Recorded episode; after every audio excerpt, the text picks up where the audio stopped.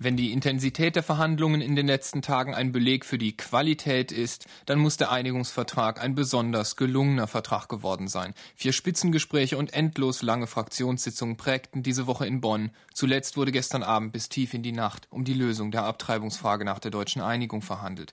Susanne Daus in Berlin, jetzt ist der Einigungsvertrag aber doch endgültig unterschrieben.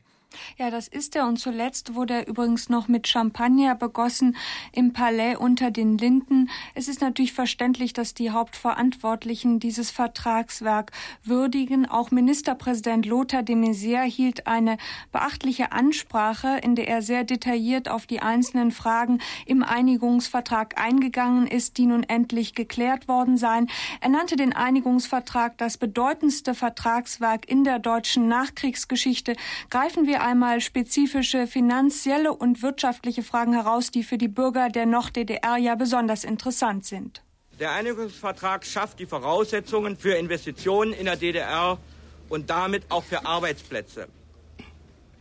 Er wird ein umfangreiches Programm zur Regionalförderung in der DDR einleiten. Damit sind wichtige Weichen gestellt. Allein 1,2 Millionen Arbeitsplätze können dadurch gesichert oder neu geschaffen werden. Es wird das System der sozialen Sicherung, das in der Bundesrepublik gilt, übernommen. Das bringt für die Menschen in unserem Land große Vorteile. Dieses Netz der sozialen Sicherung ist beispielgebend für die großen Industrienationen. Der Ministerpräsident legte übrigens großen Wert darauf, dass die Rechte der DDR-Bürger in einzelnen Fällen bewahrt worden seien und bezog sich damit ja vor allen Dingen auch auf die Abtreibungspraxis. Die DDR behält ja in einer Übergangszeit von zwei Jahren die Fristenregelung und auf dieses spielte wohl der Ministerpräsident an, als er sagte, nur ein Einigungsvertrag konnte sicherstellen, dass die festgelegten Rechte von jedem der fünf Länder der heutigen DDR auch noch dann geltend gemacht werden können, wenn es die DDR nicht mehr geben wird.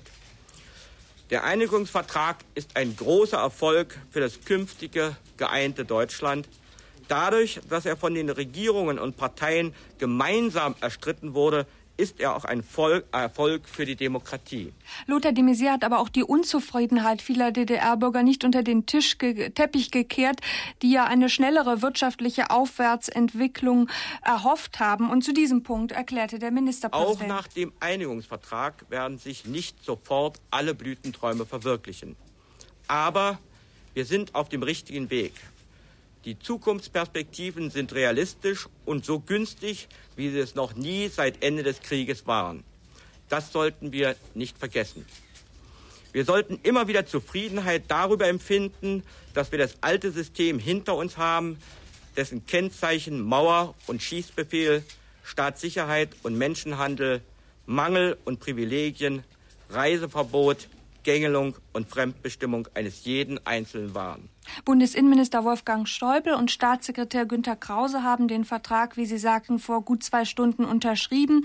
Schäuble nannte diesen Vertrag ein faires Vertragswerk. Keiner habe versucht, die andere Seite über den Tisch zu ziehen. Nun sei eben ermöglicht worden, dass Bundesrecht übergeleitet werden könne in die DDR. Und Schäuble wertete den heutigen Tag so.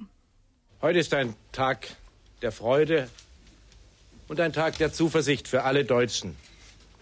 Freude und Zuversicht darüber, dass die staatliche Einheit nicht nur kommt, sondern dass sie auch in geordneten Bahnen verläuft.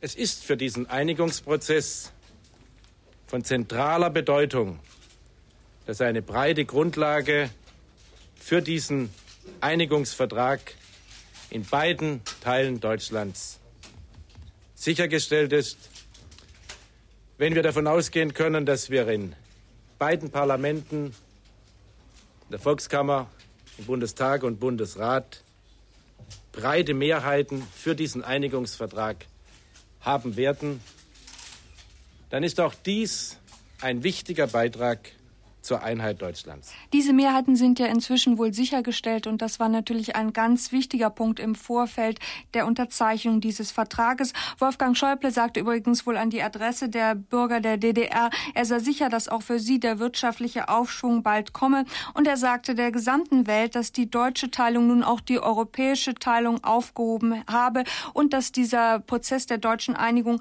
nur in einem gesamteuropäischen Friedensprozess gesehen werden könne.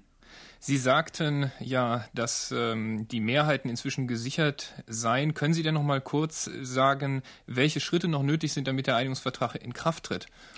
Nun, er muss natürlich die Parlamente passieren und es ist ja wohl jetzt sichergestellt, dass er die nötige zwei Drittelmehrheit finden wird. Es gab ja noch ziemlich ins Theater sozusagen um die Stasi-Akten, die ja zunächst in ein Koblenzer Bundesarchiv wollten, sollten. Da hat übrigens die Volkskammer ja äh, gewütet gegen diesen Plan. Diese Akten sollen, das kann man aus DDR-Sicht verstehen, auf dem Territorium der DDR äh, gesichert werden und DDR-Bürger sollen auch Einblick darin enthalten. Hier hat also die Volkskammer durchaus nochmal äh, ein selbstbewusstes Auftreten an den Tag gelegt und in letzter Minute durchgesetzt, dass dies nicht eben in westdeutschem Sinne passiert ist. Hier hat also die Volkskammer doch noch etwas zu sagen gehabt. Und ich denke, dass sie jetzt eben dieses Vertragswerk dann auch von den Parlamenten gebilligt wird. Und dies muss allerdings mit Zweidrittelmehrheit passieren. Vielen Dank, Susanne Daus im Berliner Studio der Deutschen Welle.